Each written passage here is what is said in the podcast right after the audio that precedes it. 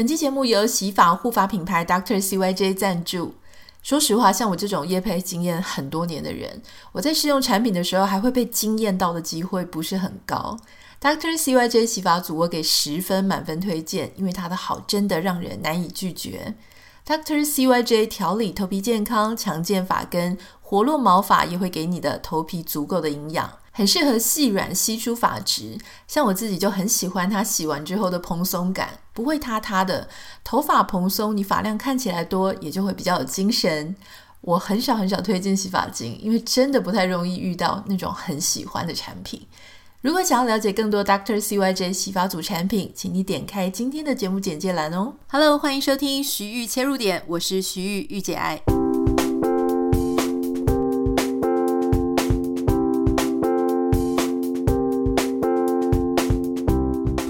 欢迎收听今天的节目。如果说你有在 follow 台湾的社群媒体，你会发现哇，社群媒体真的是三两天就会有一些新的爆点，有时候一大堆新闻哦，就是同时之间会淹没整个社群媒体。那每个人他就会针对他有兴趣的呃去看。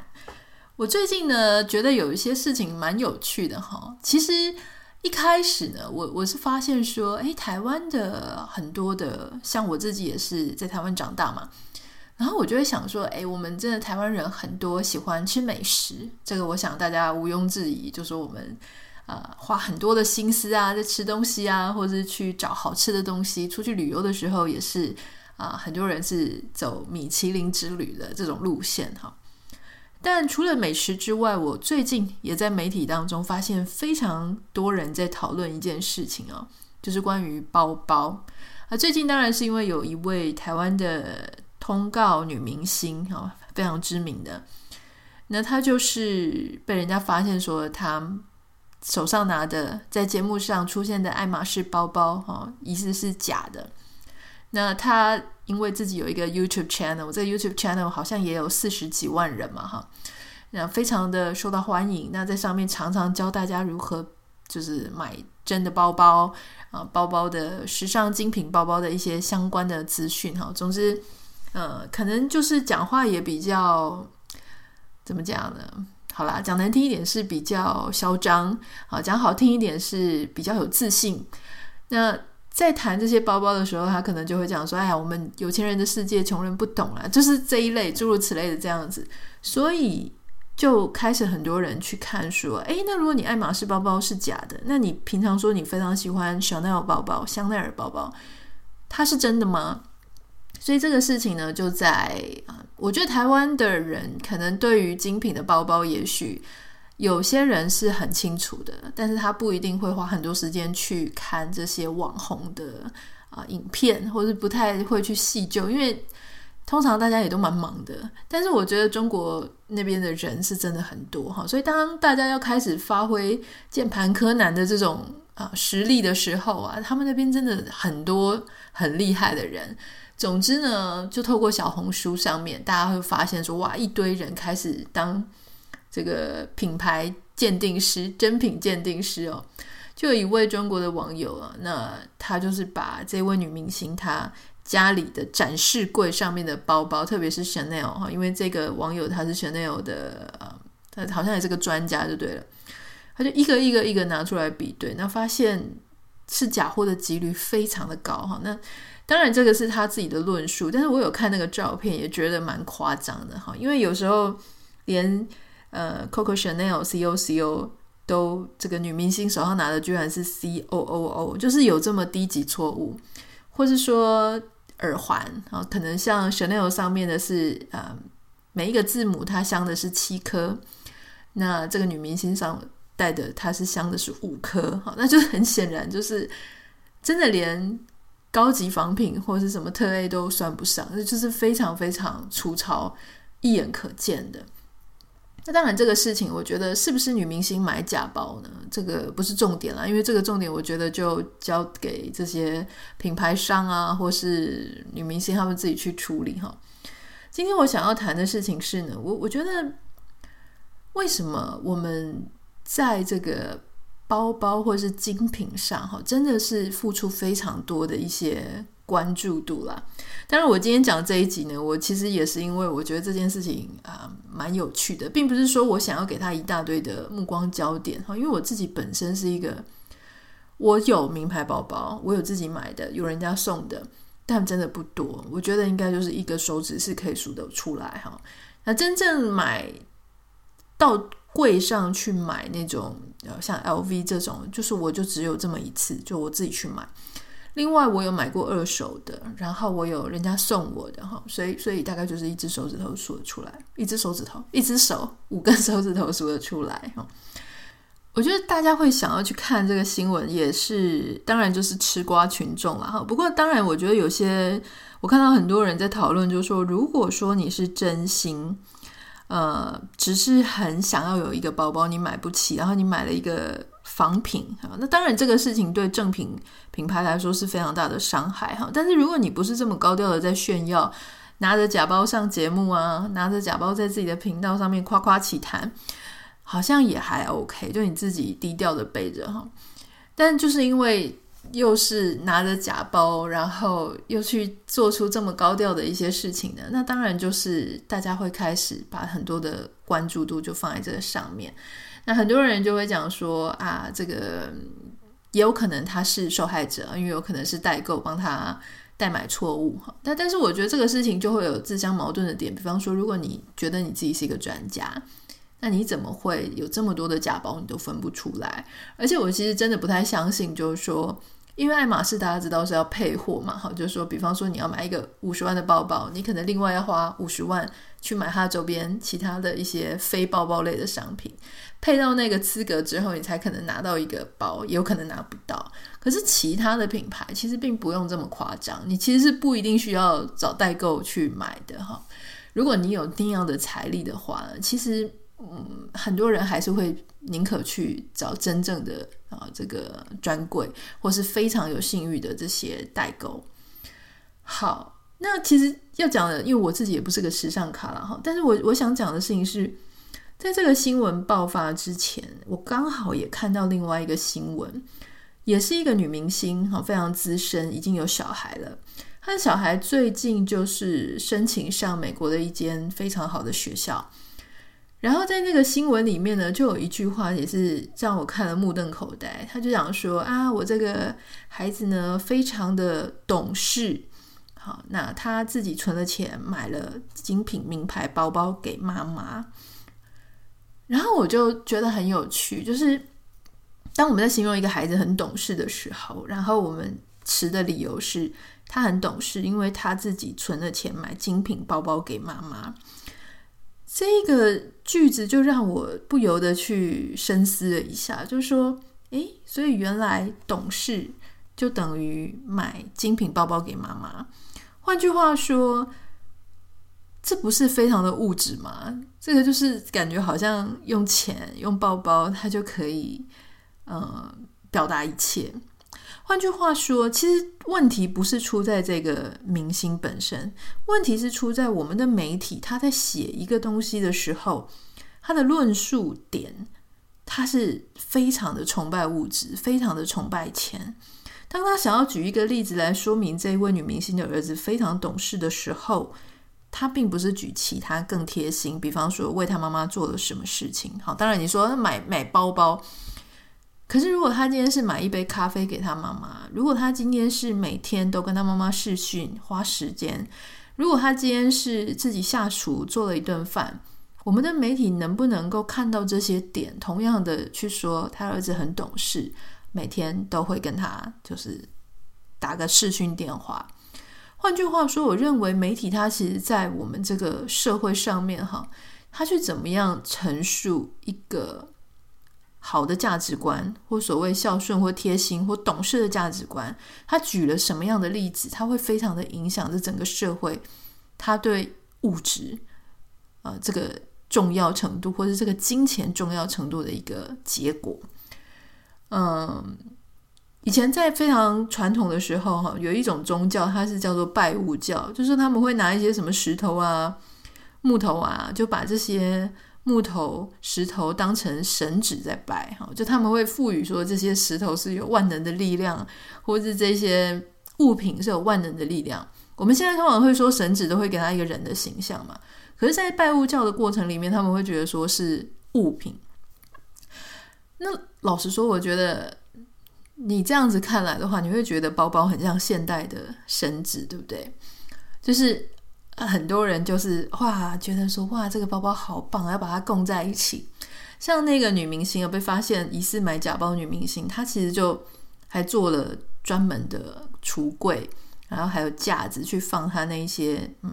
真真，我猜应该是真真假假了哈，但是就是放那些包包。那我看中国那边有网友就觉得很好笑，就说：“哎呀，果然是女明星哈，连假货都要这么有仪式感。”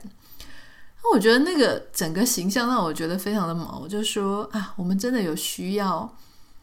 啊、这么样的把。这个东西，把包包这件事情，不管它是名牌的或者非名牌的，放到一个我人生当中，或者我重要到一个我我不得不，或者我一定要去把它奉为像高高在上的神祇这个样子吗？这个其实我我觉得是蛮有趣的哈。以前我们都在说我们要重视人，我们要看重我们的智力啊、劳力啊、心力啊等等的，可是。曾几何时，我觉得在资本主义这种社会下，我们会透过很多事情来去，比方说，特别是物品这个东西啊，我们可以买什么东西？我们为什么要买这些东西？我们为什么要买这么贵的包包？因为我们希望透过这些物品，它所展现出来的象征意义，反映出我们在这个社会里面是什么样的阶层。所以，我觉得很多人他已经忘记了，就是说。可能每个人都很想要当什么名媛贵妇、有钱人，可事实上，我们都忘记说，这么好的背景，不管你是有钱，还是你是家族，就是这样很有名望的家族，真正会体现在这些名门名流之后的，应该是他所具备的文化涵养，应该是他所具备的鉴定、鉴美啊，就是这种鉴赏力。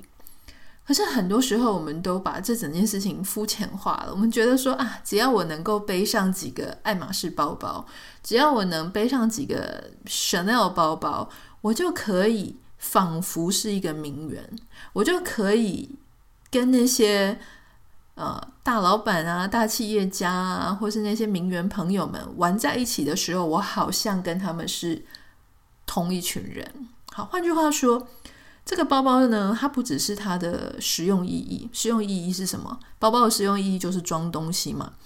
帮你把你无法用手拿的东西，它有一个承载的地方，这就是包包的用意啊。或者说，它可能是搭配你的衣服，搭配你的外在啊。你今天穿白色的，也许你就可以搭一个色彩比较鲜艳的包包；你今天穿很鲜艳，你就搭一个素色的包包。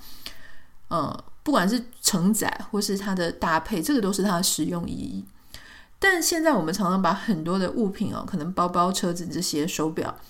我们把它的实用意义呢看得不是很重要。相反的，我们对于它的那个 logo，对于它是不是限量的，它背后的象征意义紧抓不放。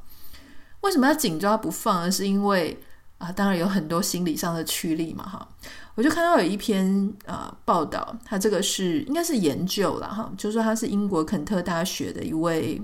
呃，职员他所写的，他在分析，就是说，为什么人会想要去买假货？啊，假货这种精品，买精品假货的这些背后，他到底在追求什么？那他发现两个重要的呃心理的驱动力，第一个是狩猎的快感啊，因为你还是很买假货的人，他会常常如果说他是不断的去买，他其实就是想要这一季这个品牌出了什么新品，他想要立刻。马上买到，即使他没有相对应的钱，或者他花不起那个钱，他仍然希望把那样子的品牌精品放在他自己的身上。走出去的时候，让人家觉得说他是有猎捕到这个猎物的人。狩猎的快感是其中一个心理的驱力哈。第二个呢，是属于他希望他能够是属于某一个小群体。所谓哪一个小群体呢？就是。那种买得起包包、买得起精品，我们就所谓的时尚上流圈啦哈。就他希望他可以看起来像是那一个圈的圈内人。所以这两个非常迷人的动力，就是狩猎的快感跟成为那一小群人，就会成为他们不断的，即使他买不起或他花不起那个钱买这个相对应的精品品牌包包，他仍然会一直不断的去做这个行为哈。那当然，这些研究者他们也发现，就是说，当这些人他们去买这些假包的时候，事实上他也会啊，就是从研究发现，他们会引起一些情绪上的一些啊反应。比较负面的情绪呢，是会有那种 shame，就是羞耻的感觉哈，或者会觉得很尴尬、很不好意思。但同时呢，另外一种会让他们很愉悦，就是那种享乐主义哈，感觉哇。很开心，就是有那种非常物质啊、很享乐的那一种心情，同时也会在这边出现。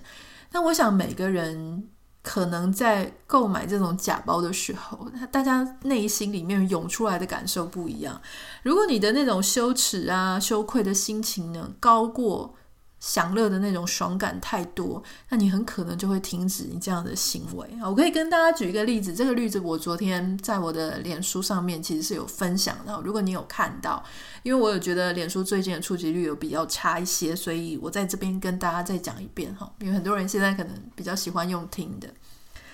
大概是在十几年前、十五年前左右吧。我在二十五岁的时候，那个时候我其实在。嗯，台湾的一家电视台里面上班，那因为是非常菜鸟的一个阶段嘛，所以当时我的薪水收入并不多哈，一个月大概三万块左右。那扣掉当时我记得房租是一万二还是一万三，要另外缴电费啊、水费啊，然后又要做生活费，所以其实我常常都觉得我好像每个月有一点入不敷出。但是那时候刚。等于算是二十五岁，应该是刚研究所毕业哈。你知道，大家刚毕业的女孩子多多少少啦，都会有一点点很迷惘。好，对，特别是对品牌这件事情，尤其你在职场上看到，哦，大家会背名牌包，好像随便每个人至少都有一个 LV 包包。那还有我们以前同学会的时候，你就会发现，刚毕业的时候，你会很羡慕那些。当国小、国中、高中老师的那些同学，因为他们一开始的起薪是比较高的啊。我知道，如果你是念自然组、理组，你大概不知道我在讲什么，因为很多自然组的人毕业，你的薪水其实就可能就比当老师的那些同学高。可是，在人文社会科学哦，特别是这种，我们不是法律系，也不是金融，我们就是传播科系毕业生出来，就是从我真的是从两万三开始做起。不过那一年我的薪水大概是三万块了哈，那样子的薪水呢，是真的买不起什么精品包包。你你知道有些时候啊，买不起跟花不起是两件事哦。买就是说，如果我硬要去凑这些钱，好，我其实是买得起的。你说我买不起爱马仕吗？现在我当然买得起啊，一台钢琴就不知道几台爱马仕了哈。那我钢琴是我自己买的，可是。花不起的意思是说，我即使有这个钱，我也没有那个余裕想要在这件事情上投资这么多钱。好，当然花不起有另外一种想法，就是说，不是我真的花不起，而是我不觉得这个东西有那个价值。好，这当然也是另外一种。好，我们跳回来。所以当时呢，我其实就有一次在散步的时候，我就经过忠孝东路。啊，路边就有一种箱型车嘛。那箱型车，我想说，诶，奇怪，怎么那么多人聚在那里啊？原来是有一个老板，然后叫他拿一个那种折叠桌，然后就放在路上，上面有很多个包包。我靠近一看，才发现哇，好多各大精品品牌哈。那老实说，那个时候也是一个很菜嘛，菜鸟，也不太认识几个精品的 logo 就对了。然后我那时候看到，我就觉得啊，好像我认识的 GUCCI 包哈。我就觉得哇，好想要买一个。然后你这时候脑子就会突然蹦出说，哪个亲戚、哪个朋友、哪个同事，好像他也有一个类似这样子的包款。所以我那个时候呢，我就想说，哎，去问价钱，一颗包大概三千块啊，然后是那种大的托特包，虽然不便宜，但尚可接受。三千块其实对我那个时候来说也是十分之一的薪水，也是算是会很心痛的。然后那个时候我就这样看，然后我依稀记得我有一些朋友说什么现在的假包都做得很像真的，所以我就兴高采烈的就买回家了。然后买回家了之后呢，你就开始想说要出去的时候要带嘛，哈，所以我那时候一开始是很珍惜的，虽然说它是一个假包，后来我就陆续带它出去一两次，可是我发现哦，你带了一个这么大的，然后外面满满的 logo 的包包出去，可是它是个假货，这种时候你的心情会非常的复杂。我怎么说呢？你当然会希望大家可以看到嘛，哈，就说以我那个年代那一种还蛮小虚荣的那种状态，我是希望大家可以看到我我背的是 GUCCI 包啊，当然，但是我又很担心会不会有真的很厉害的人发现我那个是假包，你既想被看到，又怕被识破，所以那个情绪是非常的冲突，就是你好想好好炫耀一番，可是你又怕怕的毛毛的。特别是当你也没有真的有那种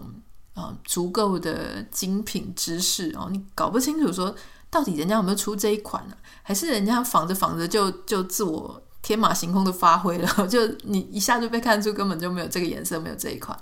当时很怕。后来出去两次，带这个包出去两次之后，我发现我实在是太痛苦了，就是这种心情。我以前出门的时候我就大拉拉的啊，哈。可是那个时候出门就感觉自己好像不会穿高跟鞋，又穿着高跟鞋，而且地上都是水，很容易滑倒那种感觉，非常的不舒服。那所以我后来就再也不会拿那个包包出去。可是它又三千块，对我那个时候是来说是蛮大的一笔钱，所以我就只好把它带回我那个，我当时住的是一个四平的哦，小小的那种分租空间。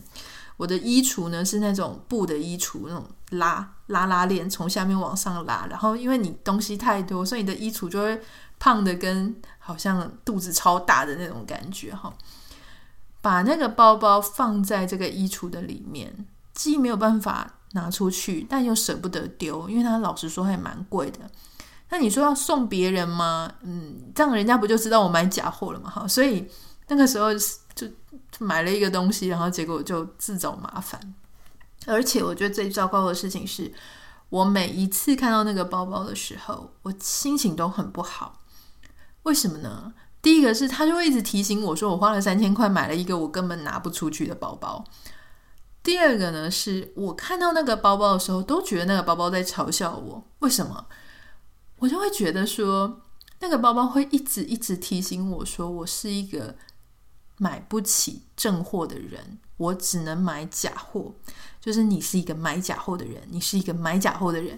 那样子的感觉真的是要把我淹没哈。就是说，我会觉得我怎么这么虚荣到需要为了这个去买一个假货？就那个冲动，刚当初在买的冲动消失了之后，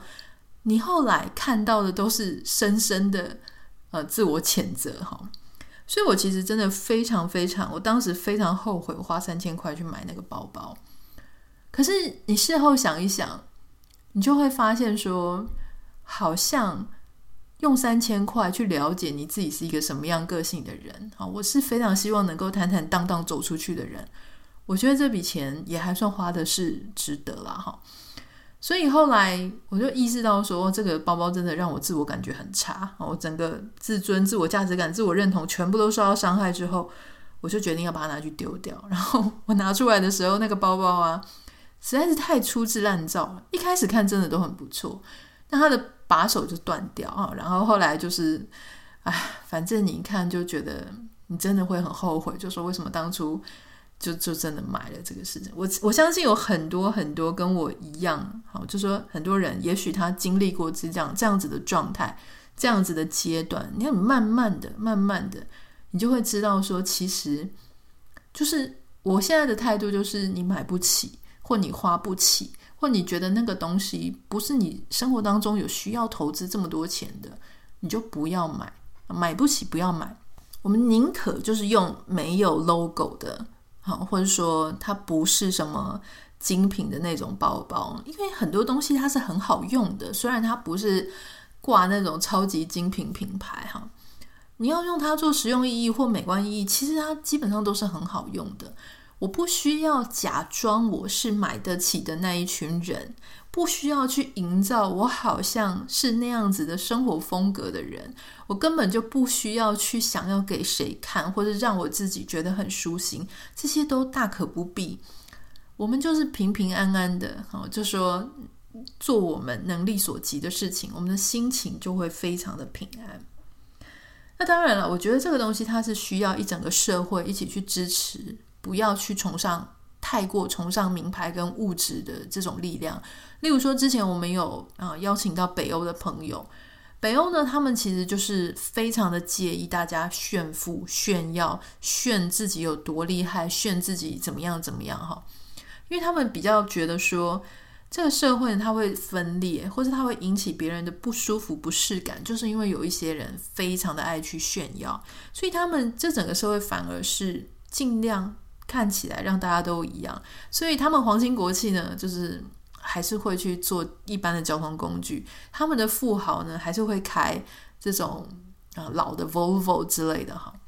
但是我同时也发现亚洲它。我们刚刚讲的现象在亚洲是非常非常嗯明显的哈，嗯，我有一个朋友，他在中国有很多好朋友，就是说有特别是一些一流明星、一级明星的经纪人都是他的好朋友。他就跟我讲过一个故事，就是他说作为中国明星的经纪人呢，也不是很好当的，你想也知道哈，因为有时候你的明星，明星虽然自己有光环，可是明星还是需要靠很多很多的。片商啊、导演啊、制作人啊，甚至是官方，他们要支持那个明星，那个明星的路才能够走得又长又久又顺利，就不会说随随便便的你的东西就没办法上档啊，或是查税，我不知道，反正他要整你的话是有很多方式可以整你的。但我那个朋友，他的经纪人好朋友就跟他讲过一件事哦，就说，呃。他们在打通这些关系、做人情的时候，他的经纪人会去找啊，就是在全球他们去看展哈，比方说什么哪哪一个精品品牌，他出了一个展，然后他会去看这些秀展，这些秀展当时所穿的衣服或是拿的包包，他不会立刻在市面上就出现，他会等一阵子。但是这个经纪人呢，因为他他买太多了哈，他一次就会搜大概八个、十个。一模一样，都还没有上市，超级大精品的那些包包，就会先拿到手上。哈，那些精品品牌其实他们也都是有门路，他们知道哪一些人他们是信得过，你不会拿出去仿。好，那他也知道，他们也知道，就是说他们这些人交流的都非等闲之辈，他们就拿得到这些包包。那这些包包拿到手上呢，就立刻送给那一些重要的关系人士。这些重要的关系人士，可能如果他是男生，当然是送给他们的太太哈，或者说如果他是女生，就送给他们本人。这些重要的关系人士，他们在重要的场合的时候，有时候就会拿这些包包出来。拿这些包包出来呢，如果你是在我前面晃来晃去，那是没用的，因为我根本不知道这是什么，还没上市的，或者这有多珍贵。但是如果有一群人，他们通通都很懂时尚。每天密切注意，就会知道你手上拿的这个包是在某一个展刚拿出来，而且都没有上市，你居然能拿到。大家就是图那么一个高高人一等、高高在上、比你还厉害的那种虚荣的感觉。而且他们只会拿这个包包在公开场合亮相一次，接下来这个包包呢就会透过一些管道就是流出去，就把它转卖卖掉。所以。这个真的，当时我听到这个故事也非常的大开眼界。我想说，哦，原来这个所谓的精品包包，哈，就是说它确实在这些豪门啊、名流啊这种所谓，就是你很在意它的价值，你就懂它的价值。那他们在那个社群之间，确实是一种虚荣的货币了，哈。所以我其实还蛮期待说，我们的社会有一天也可以。稍微降低一些这种对钱或对物质包包的这种崇拜，哦，少一点对年轻貌美的崇拜。那我觉得我们现在的社会啊，就是真的是所谓的，我不能说笑贫不笑娼，因为可能娼大家还是会笑哈，但是真的是对钱、对这些物质的东西给予真的太多太多的关注了。我觉得那样子的关注，它会造成很多人就是会做出很疯狂的事情。例如说，可能为了要让自己感觉像一个上流社会的人，哈，就去集体的借包，借包之后大家轮流拍照，或是自己就跑去站在专柜前面，哈，然后假装自己是啊被邀请来的，或是 做很多作假跟虚荣的事情啊。我觉得这个事情虽然我们在外面看起来是很可悲，可是对他们来说，自己的人生就花好多好多精力在营造这一些，其实是一场。泡泡一场空的事情，我觉得他们也是蛮辛苦的。好，好，今天的分享我不太知道啊、你能不能够有共感？哈，也许你从来不曾像我那样子傻傻的跑去买了一个包，那也许你也对这个事情有满满的一些想法。欢迎你可以私讯到我的 Instagram 账号 Anita 点 Writer N I T A 点 W R I T E R 跟我分享。那也不要忘记帮我们在 Apple Podcast 跟 Spotify 上按按下。按下五颗星哦，讲慢好像反而会有一点不顺。那我们明天见，拜拜。